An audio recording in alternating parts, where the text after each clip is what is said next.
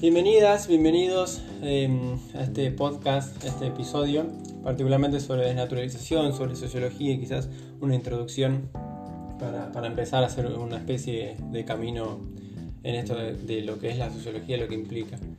Em, la realidad es que honestamente me siento un poco todavía medio principiante en esto de armar un podcast, así que nada, iré aprendiendo a medida que vaya practicando. Eh, tengo acá mi mate armado, eh, así que bueno, podemos empezar. Em, ¿Qué determina qué? Podemos empezar eh, como preguntándonos eso. ¿Qué determina qué? Si la sociedad determina cómo son los individuos o si al revés, digamos, o si los individuos determinan cómo es la sociedad. Esa es una gran pregunta para ir pensando. Em, y es una gran pregunta y es una pregunta muy sociológica. Em, la sociología nace como ciencia en un momento como muy convulso de, muchos cambios, eh, en una época de rápidos y bruscos, justamente cambios sociales y también por eso la convulsión, que tenía que ver con la sociedad resultante de la revolución industrial aproximadamente a mediados del siglo XIX estos grandes cambios sociales que iban motivando como cada vez más una, una mayor preocupación por las características de la sociedad, sobre la estructura social, sobre cómo se pasa de una estructura social a otra diferente por medio de distintos cambios sociales. Todas estas preocupaciones también eh, estuvieron unidas al hecho de cierta popularización, digamos, cierto, como digamos, cierta, no quisiera decir fama, pero entre los pensadores, los pensadores iban haciendo eh, los pensadores, sobre todo con que usaban el método científico para, llevar adelante esos pensamientos, eh, se iban haciendo como cada vez más conocidos y se iba popularizando, iba llegando cada vez a más gente. Entonces, de la difusión de ambos fenómenos, ¿no? esto de la revolución industrial y sus ciertas consecuencias, eh, y este conocimiento cada vez más amplio y popularización de los pensadores, surgió la sociología como una ciencia independiente. Esto hace bastantes años ya. Un poco más cerca en el tiempo, por ejemplo, en Argentina fue una de las carreras que estuvo prohibida durante la dictadura. Es decir, eh, llegó a ser tanto el, nivel de pensamiento y lo que se genera en la carrera de sociología, que imagínense que durante la dictadura en Argentina, en varias facultades, fue una de las carreras que, más se cerró. Em, es decir, eh, la sociología nació hace unos cuantos años ya. Sin embargo, pareciera ser que la sociología es una ciencia que todavía necesita ser explicada, que todavía hay que eh, compartirlo un poco más. En principio nos vamos a saltear eh, el tema de las cuestiones que están vinculadas a las definiciones de lo que es la sociología, me parece un poco mejor, porque mm, nada, como pasa en el campo de las ciencias sociales, hay muchas maneras de definirla y hay distintas perspectivas y hay distintas concepciones que tienen que ver con la teoría, con lo metodológico. Eh, que bueno, ahora más que enredarnos, eh, nada, harían eso, nos mezclarían, nos enredarían y por el momento lo que nosotros buscamos en este espacio es desarrollar eh, particularmente una mirada sociológica. Entonces, vamos a eso.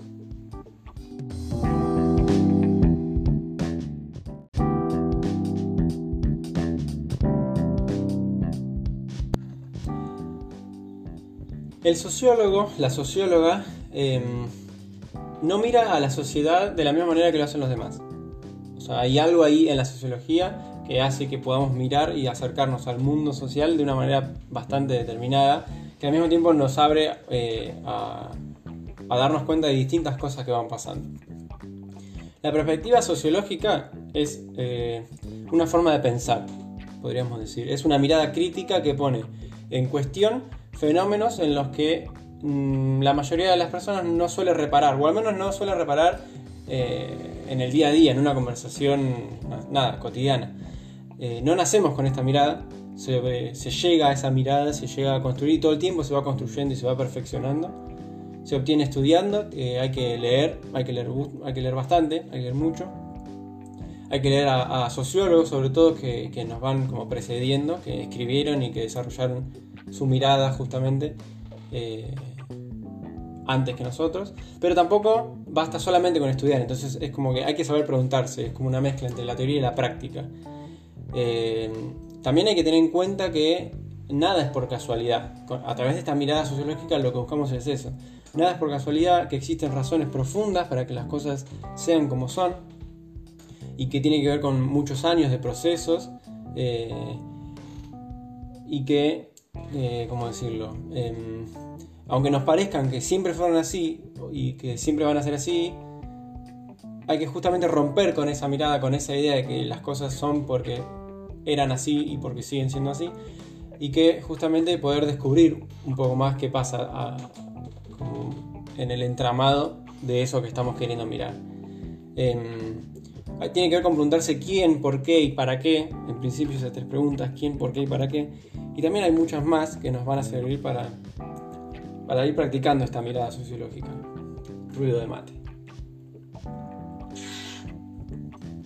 Em, la sociología tiene muchas implicaciones prácticas para nuestra vida, esto es importante, por eso también me parecía apropiado como compartirla y, profundizarla en este, en este espacio. Una de las implicancias para nuestra vida, y creo que la más directa quizás, em, es eh, simplemente haciendo comprender, o sea, lo que nos genera es comprender de forma más clara o adecuada una situación social. Esto puede ser en el nivel del conocimiento, de los hechos, digamos, o mejorando incluso la forma de captar y de entender por qué ocurre algo. Eh, no sé, se me viene a la cabeza el delito. Bueno, ¿por qué eh, hay robos? ¿Por qué la gente roba? ¿Por qué hay, por qué, no porque la gente roba, porque hay gente que roba, porque hay personas que roban. Todos roban de la misma manera, todos roban igual. Eh, es una profesión robar. algunas preguntas que me pasan así como que sirven para empezar a desnaturalizar. Aprender a pensar sociológicamente significa cultivar las facultades de la imaginación. Hay que tener un poco de creatividad, hay que tener un poco de imaginación, no cualquier imaginación, no se trata simplemente de flashearla, sino de una imaginación que se llama imaginación sociológica, y ahora vamos a decir algo de eso. Estudiar sociología no puede ser un proceso rutinario de adquisición de conocimiento, no es que estudio, estudio, estudio, leo, leo, leo, sino que eh, un sociólogo es alguien capaz de liberarse de la inmediatez de las circunstancias personales. Voy de nuevo, un sociólogo es alguien que tiene la capacidad de liberarse de la inmediatez de las circunstancias personales. Ahora bien, ¿cómo sería esto de liberarse de la inmediatez de nuestras circunstancias personales? El trabajo sociológico depende de lo que un autor un sociólogo que se llama Wright Mills, Wright Mills, denominó la imaginación sociológica, así lo llamó. Eh, tiene que ver con un trabajo, una mirada que se llama imaginación sociológica. Entonces dice, la imaginación sociológica precisa, sobre todo, poder pensar tomando distancia. Estas tres frases, estas tres palabras, digo. Pensar tomando distancia. Ese poder pensar tomando distancia tiene que, o sea, se hace frente a las rutinas familiares de nuestras vidas cotidianas para poder verlas como si fueran algo nuevo. Cuando dice rutinas familiares no se refiere a la rutina familiar de, con quien compartimos de nuestra familia, sino familiar en el sentido de lo que es cercano, familiar en el sentido de lo que se nos aparece cerca y lo que tenemos muy incorporado. Entonces, em, pensar sociológicamente nos puede hacer más sensibles y tolerantes a la diversidad, puede agudizar, porque justamente al al, comprender mejor qué es lo que pasa, nos hace más sensibles y nos, empezamos a entender un poco mejor el tema de la diversidad. También pensar sociológicamente puede agudizar nuestros sentidos y abrir nuestros ojos a nuevos horizontes más allá de nuestras experiencias propias eh, y nos permite también como jugarnos a explorar condiciones que hasta ahora quizás habían permanecido como invisibilizadas. Em, una vez que comprendemos mejor cómo los aspectos eh, aparentemente naturales, inevitables, inmutables, inmutables significa que no cambia, eh, que, no muta, digamos, em, y que, se nos aparecen como eternos en nuestras vidas, eh, digamos, una vez que entendemos cómo esas cosas han llegado a instalarse a través del ejercicio del, poder, de la capacidad humana, podemos encontrar más difícil aceptar que son inmunes o que son impenetrables a, acciones o a cambios. Y esto también nos sirve para nuestras propias prácticas. Pensar sociológicamente abre un mundo de posibilidades. Pensar sociológicamente sirve para estar un poco menos sujeto, eh, menos apretado a la manipulación, a la opresión, al control, porque justamente podemos dar cuenta de cómo son las conexiones entre ciertas acciones propias, o, sea, nuestras o de otros, y cómo esas acciones, las nuestras y las de los otros, se vinculan y se relacionan con, digamos, las condiciones sociales pensar sociológicamente es también pensar eh, un poco más, em, digamos, plenamente en aquella gente, en aquellas personas que nos rodean, en términos de sus esperanzas, de sus deseos, de sus preocupaciones, de sus intereses. Em, se me ocurre pensar que, o sea, ¿por qué hay una cierta cantidad de personas que comparten mucho ciertos espacios y por ejemplo todas quieren ir a la universidad. ¿Por qué queremos ir? La mayoría queremos ir a la universidad. Digo, esos intereses que se nos aparecen como propios, o esos deseos que se nos aparecen como propios, quizás no nos son tan propios porque son muy compartidos y quizás tiene que ver con la estructura, con alguien que nos dice, mira, para sobrevivir, medio triste esto, para sobrevivir tenés que hacer tal cosa, tenés que estudiar una carrera, tenés que tener un título. Pensar sociológicamente tiene el potencial de promover la solidaridad entre nosotros. Una solidaridad que esté basada en la comprensión, en el respeto eh, y, poder laburar y trabajar y estudiar eh, en conjunto. Em, vamos a hacer una pausa, voy a hacer un mate y sigo.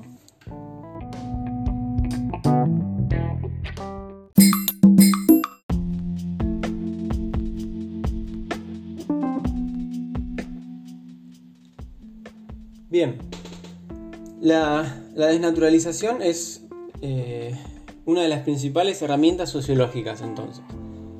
Eh, y como herramienta resulta fundamental a la hora de hacer sociología.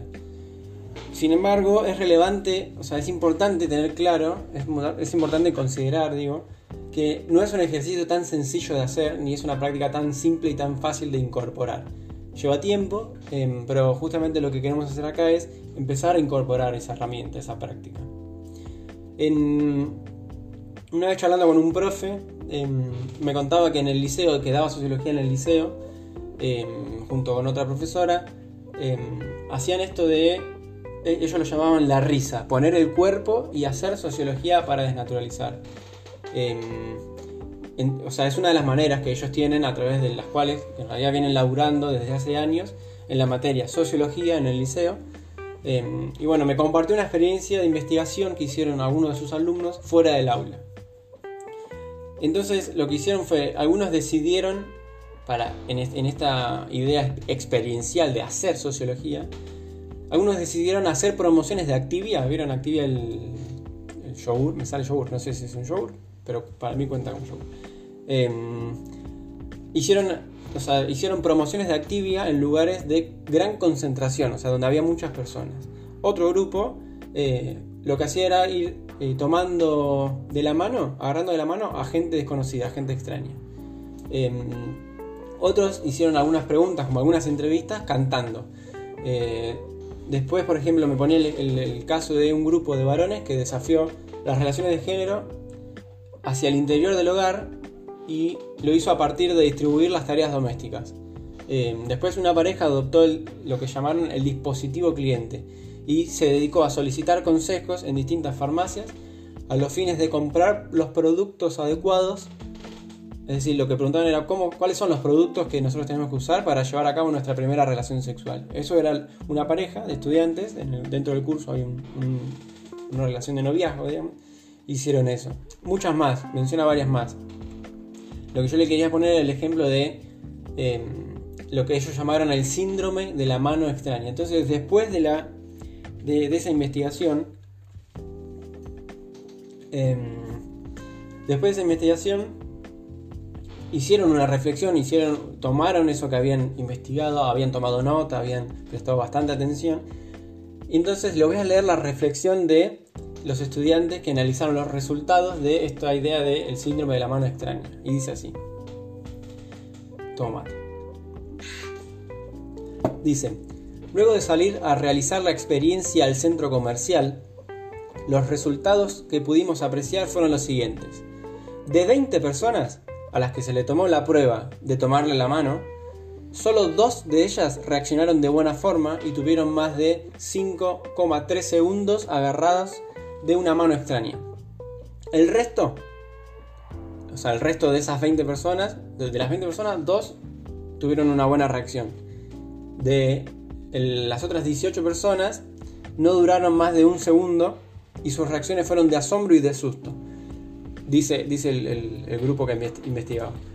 Pudimos observar que las únicas dos personas que no se asustaron eran mujeres adolescentes y quien le tomó la mano también pertenecía al sexo femenino y había utilizado la crema suavizante.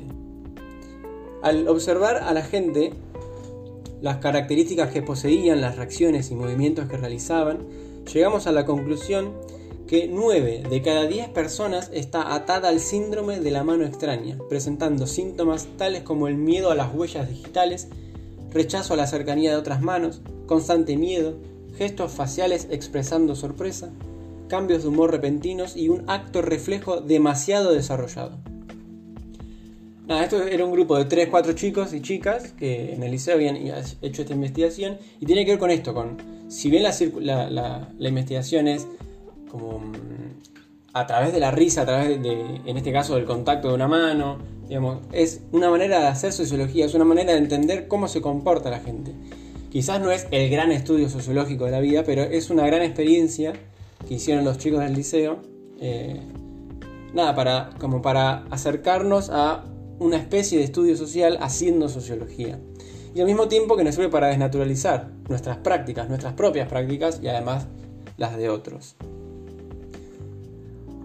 Hay otro autor que se llama Giddens, que eh, se llama Anthony Giddens, lo que hace es decir que la imaginación sociológica, y hace, hace fuerza sobre esta mirada que tenía el otro autor, precisa sobre todo de este poder pensar tomando distancia. Esas tres palabras, de nuevo, pensar tomando distancia. Em, entonces, da otro ejemplo. Pone el ejemplo del café. Dice, consideremos el acto de beber una taza de café. ¿Qué podríamos decir desde un punto de vista sociológico sobre este hecho de comportamiento, aparentemente tan carente de interés? Es decir, ¿a quién le va a interesar estudiar el café? La respuesta es que justamente podríamos decir muchísimas cosas sobre el acto de tomar un café. En primer lugar, dice el autor, podríamos señalar que el café no es simplemente una bebida que ayude a mantener la asimilación de líquidos del individuo. Tiene un valor simbólico como parte de unos rituales sociales cotidianos. A menudo el ritual asociado con el beber café es mucho más importante que el acto de consumir la propia bebida. Por ejemplo, dos personas que arreglan, em, que se ponen de acuerdo para tomarse un café juntas, probablemente estarán más interesadas en encontrarse y charlar que en consumir lo que beban. Digamos, no se trata de tomar el café, sino es justamente lo que pasa en la interacción entre esas dos personas durante el acto, durante la actividad, tomar el café. La bebida y la comida son en todas las sociedades ocasiones para la interacción social y la ejecución de rituales. Eh, y esto también es, dice el autor, es muy rico este objeto de estudio sociológico. En segundo lugar, seguimos con el café. El café es una droga que contiene cafeína, la cual tiene un efecto estimulante en el cerebro. Ahora bien, la mayoría de las personas de la cultura occidental no considera, no considera definitivamente, que los adictos al café consuman una droga. La razón de este hecho es una cuestión sociológica muy interesante. Como el alcohol, el café, digo, el alcohol también es una droga, el café es una droga socialmente aceptada, socialmente aceptable.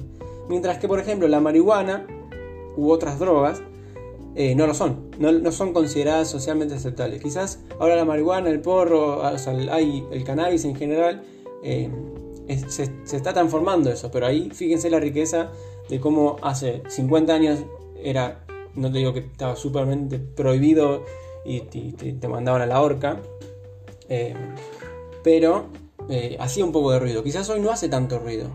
Y de hecho quizás hoy hace el efecto contrario. Digo, no, no fumas un porro con los pibes, con las pibas y te van a mirar mal, capaz, puede ser. Pero digo, cómo van cambiando esas cosas. Em, sin embargo, dice el autor, hay culturas que toleran el consumo de marihuana, pero son desfavorables al café y al alcohol. Em, dice, en tercer lugar, el individuo que, que bebe una taza de café está encadenado a una serie extremadamente complicada de relaciones sociales y económicas que se extienden por todo el mundo. La producción, el transporte, la distribución del café em, y muchas cosas más requieren transacciones continuadas entre muchas personas a muchos miles de kilómetros de quien se termina bebiendo el café. El estudio de esas transacciones globales constituye también una tarea importante de la sociología, puesto que muchos aspectos de nuestras vidas se ven ahora afectados por comunicaciones e intercambios comerciales mundiales, globalizados, digamos. Finalmente, el acto de beber una taza de café presupone todo un proceso de desarrollo económico y social. Em, y lo que dice es que el, autor lo que está explicando acá es que junto con muchos otros componentes de la dieta occidental, eh, como el té, las bananas, las papas, el azúcar blanco, el café solamente vino a ser ampliamente consumido a partir del siglo XIX aunque el café se originó en realidad en el Oriente Medio, su consumo masivo tiene como una fecha eh, a partir de la expansión colonial occidental de hace un siglo y medio, o sea, no hace tanto en realidad.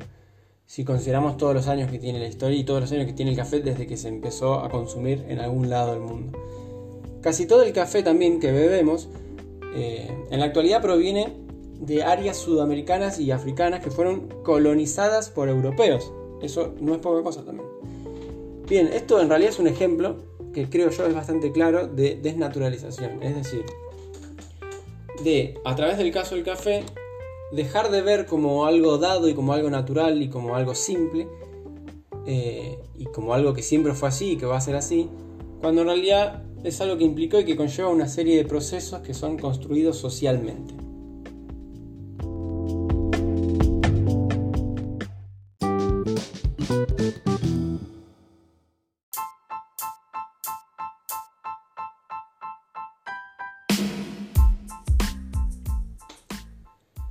Bien, entonces, desnaturalizar es algo que necesitamos tener incorporado, es una herramienta eh, sociológica que nos sirve más allá de nuestra profesión, porque justamente, o sea, más allá de lo que queramos ser, de lo que queramos estudiar, de lo que nos queramos dedicar en nuestra vida, porque es justamente una forma de mirar, tiene que ver con una forma de conocer y de acercarse al mundo que nos rodea. Espero que haya servido los ejemplos, que hayan servido los ejemplos, que haya sido claro. Eh, y que haya, sido, haya servido esta explicación como eh, un acercarse a esta idea de la denaturalización.